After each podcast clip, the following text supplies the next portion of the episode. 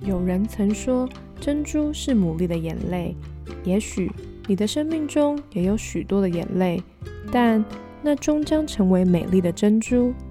欢迎收听《非牡蛎的大小事》。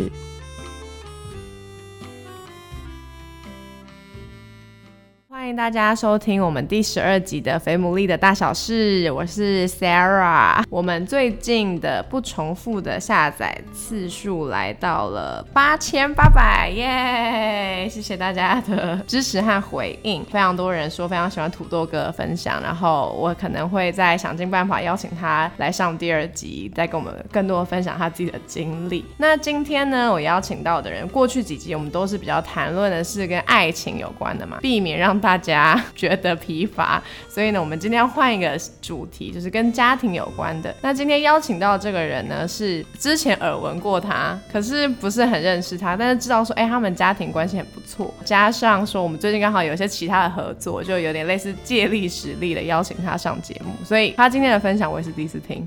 好，那我们先请他来自我介绍一下好了。大家好，我是彭静雅，我现我今年二十五。那你们你你们家是不是有三个小孩啊？对，加我三个，我是老大，然后我有个大妹，然后一个小妹。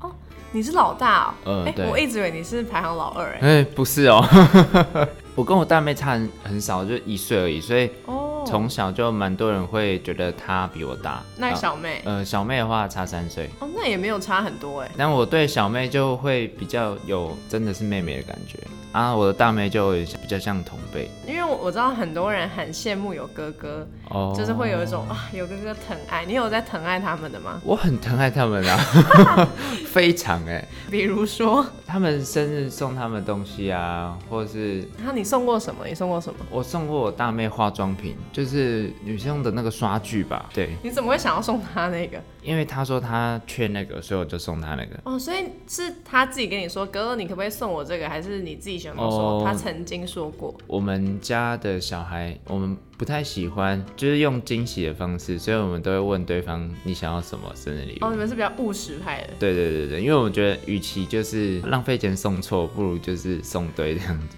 天哪，真的好务实哦。对我有点务实。那你跟你父母的互动，或者是你们手足之间的互动，你如果要用形容词的话，你会怎么形容？我觉得手足跟父母的有点不一样。嗯，手足的话，我觉得很嘴炮。小时候我很喜欢弄他们嘛，嗯然后我现在长大觉得就是有种被报复回来的感觉，就是他们会各种言语的，就是霸凌我这样。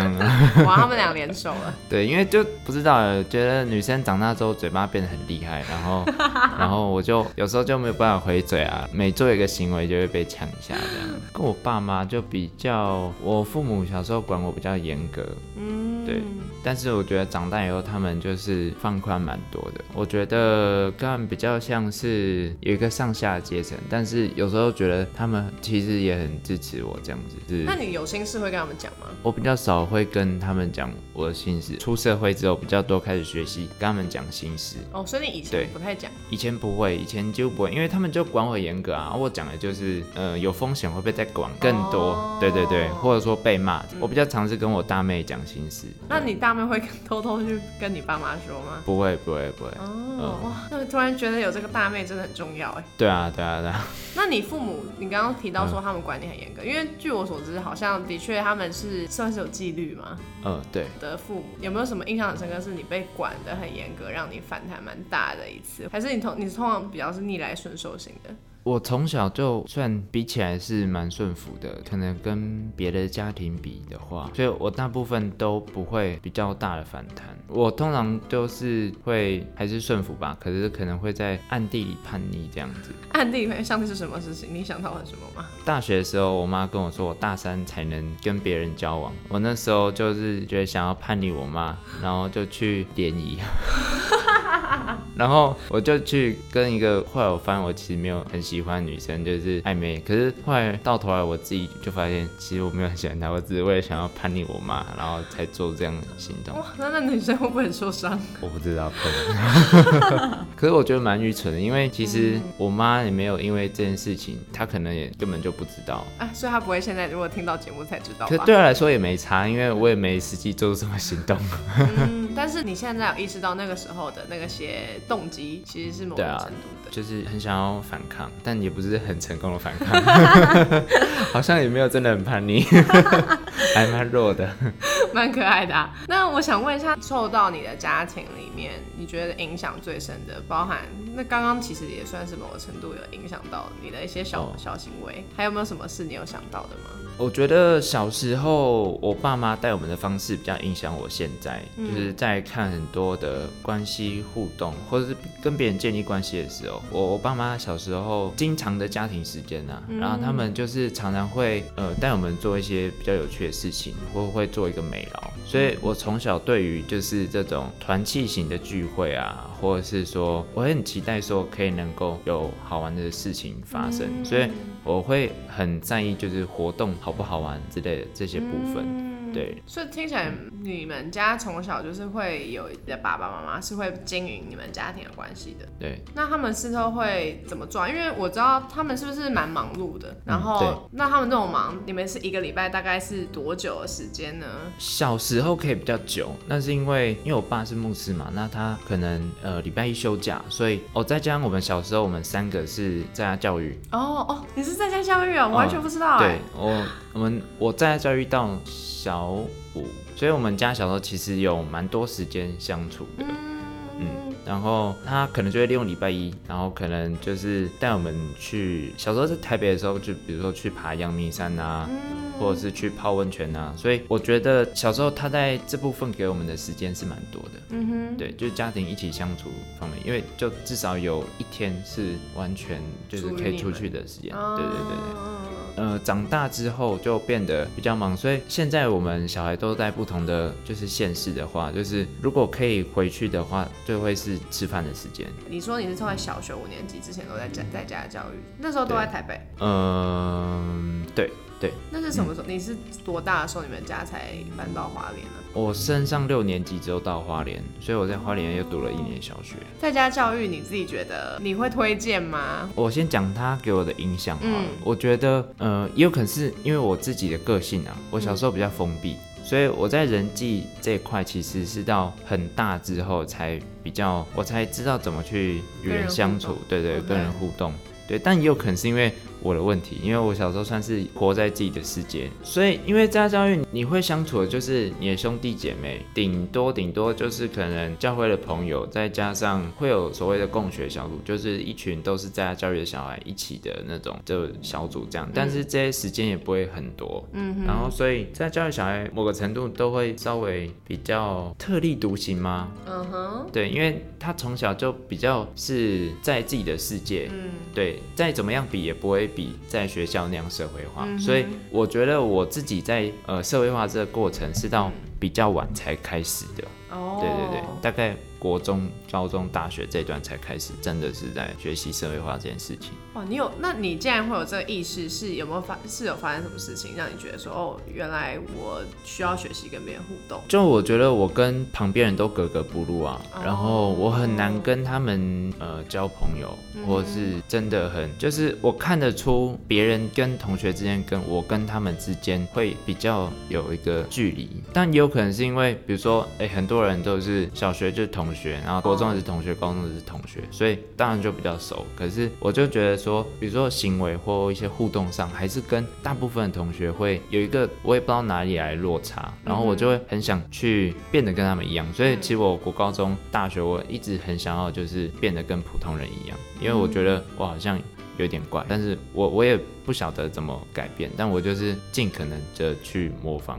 我觉得很大一部分要归功于我在教会的营队。哦，因为我从我觉得比较大转捩点是在呃大学的时候，因为我我基本上大学四年的寒暑假全部都泡在教会营队里面，我们可能一一整个暑假两个月合计里面的营队可以出到七到八支或者到十支的短宣，所以就是我们前面会有一两周就是生活在一起，然后把教案什么的生出来，然后接下来就是整个两个月就在要去跑这些营会这样，所以这个过程当中其实会。很需要大量的沟通，嗯，就是跟就是自己的组员啊，然后带领会的小孩啊，在这一段的时间，我就是比较学习到如何跟别人相处吧，因为其实很多都是很任务型的，但是他同时也需要去了解别人的行事风格啊什么的。嗯嗯。对，然后再我觉得还有另一个部分是演戏，哦，因为我们呃，我们教会儿童营非常注重演戏这一块，所以在里面就是从以前是做道具，长大以后慢慢变成就是演一些配角，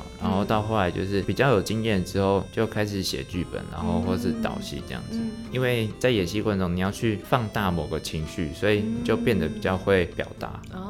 哦，我以为演戏都会通常对于内向人来讲是不敢尝试的事情。对，我觉得是因为那个隐晦，就是嗯大家都变得你必须功能性的去放大你的某一个角色。就是在小教会，我们其实人力很紧凑啊，就是像我们教案是几乎每个人都会轮到教案跟演戏，不会说有人觉得说这个人不行怎样，就是嗯几乎是你被赋予这个角色，那你就要就去想办法完成它。那哦当然，我们也不会想太多，在说，哎、别人怎么看，就我们就想办法把自己就是做到最好。所以那四年那那些营队真的对你来讲是一个蛮大的突破。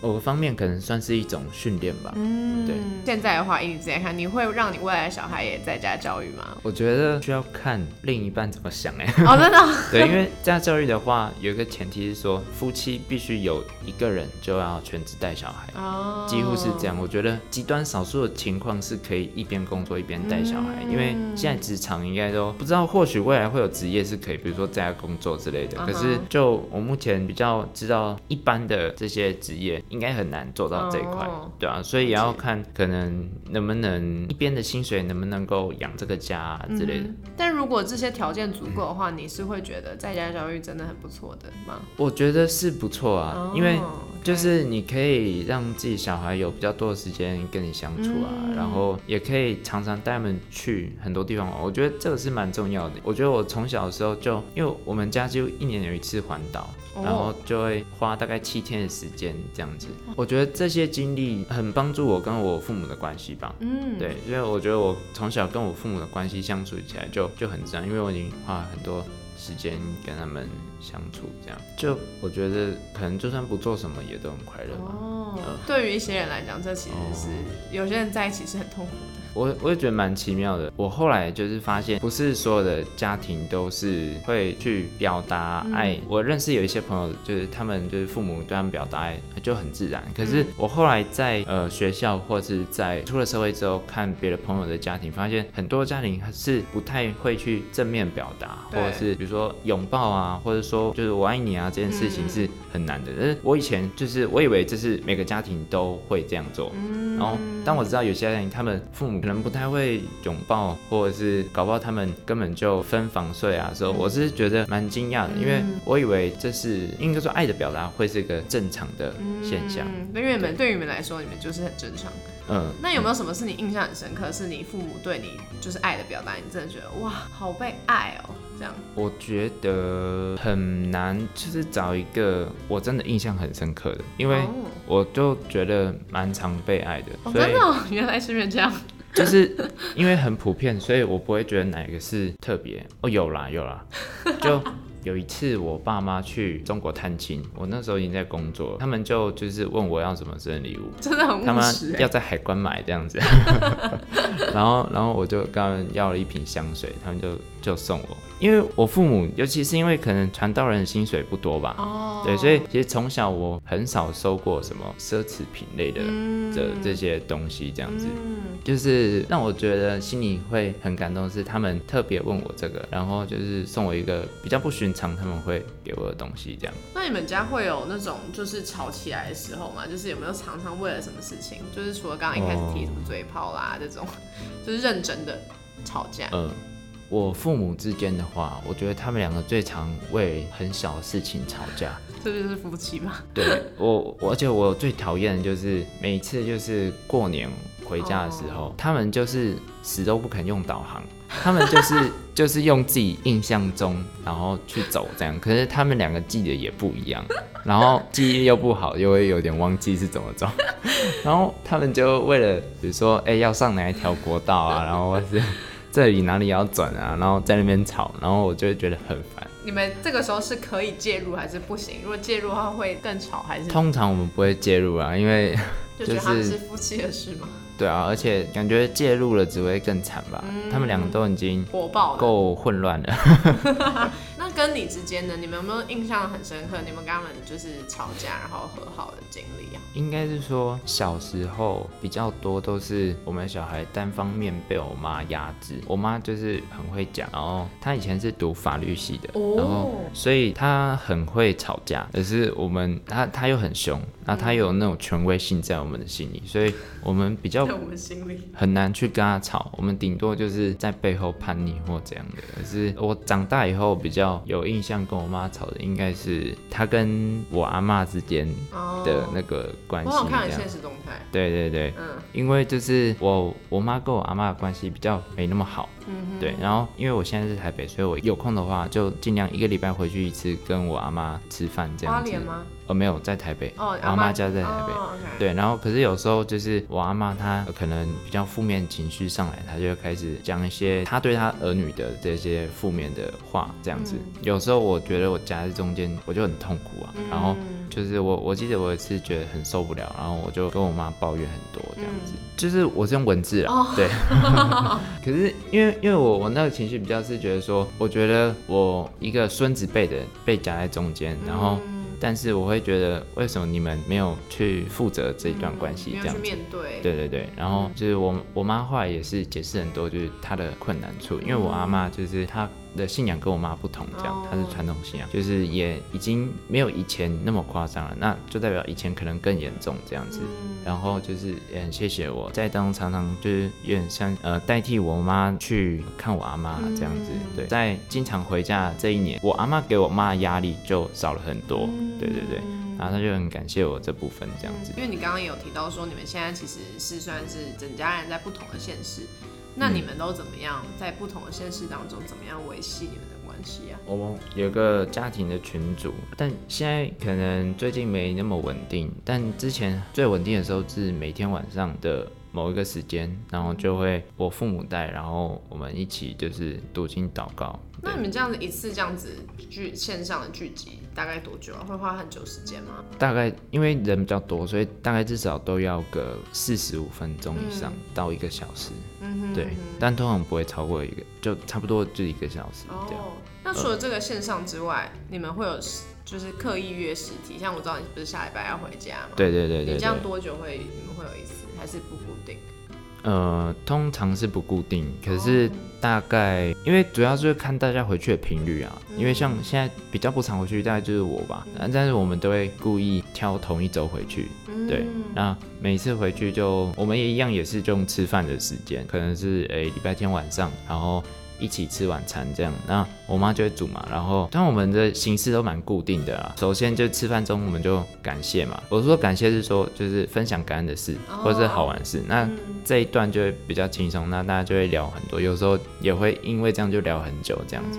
感谢完就分享带导事项。嗯，对。但我们这种的比较简单，就只分享，几乎只分享这两件事情。就是这样的过程是很轻松、很好玩的啦。在我们家蛮。蛮反差一点，虽然我们好像很务实，然后很怕麻烦，可是在这个晚餐里面，我们又会花比较多心思，找一个音响放那个 就是咖啡厅的那种音乐，这样子，好浪漫哦。然后圣诞节就会放圣诞节的音乐，然后通常饭后会准备一些小点心这样子。OK，所以等于你们就是还是，即便你们好像再忙，你们都还是会有一个刻意的时间，也许是现实，对对对对，也许是实体的见面，就尽量尽量凑时间啊。但我觉得实体。体这种见面大概现在频率，我觉得差不多一个月一次吧。我想很多人可能在面对他的家会有一些难处，我觉得其实你也不是没有难处。嗯嗯，对对。那你觉得在面对这些难处当中，有没有什么是你曾经尝试过突破，然后你尝试多做了一点什么改变？你觉得哎蛮有效的？我做过，我觉得比较是对我爸的。我爸很节俭嘛，然后就觉得他穿的衣服都破破的。记得我前几年他生日，我就会想要特别去买衣服送他，这样子，蛮感人的。那他后来真的有穿上吗？有啊，可是我最近好像看他很少穿，我不知道是他把它弄丢了，还是就是没有拿出来穿这样。对哦。然后还有就是我常常会可能在一些我父母生日或是父亲节、母亲节，我会有时候会用我自己的 IG po 文，然后会讲一些很心里的话对他们表达。虽然说他们没有用 IG，所以他们也都看不到，所以突然是。这个这个部分没有，没有，就通常是那个，有时候我妹会拿给他们看啊，或者是我在花莲的朋友会拿给我的父母看，这样子。觉得我对于我爸长大之后比较多特意去做的爱的表达，因为我从小就是会觉得，其实因为我爸还是在教会工作啊，所以跟大家相处时间不会比我跟我妈相处时间多。嗯，然后其实我觉得传道人薪水真的。好像蛮少的，然后还是是因为我爸妈太节俭，所以让我觉得我们家小时候就是没有过得很，可能因为也是养三个小孩，负担比较多吧。其实就有一个心里的想法，就是我以后绝对不要当牧师，也绝对不要在教会工作，因为赚不到钱。对，虽然我现在在教会工作。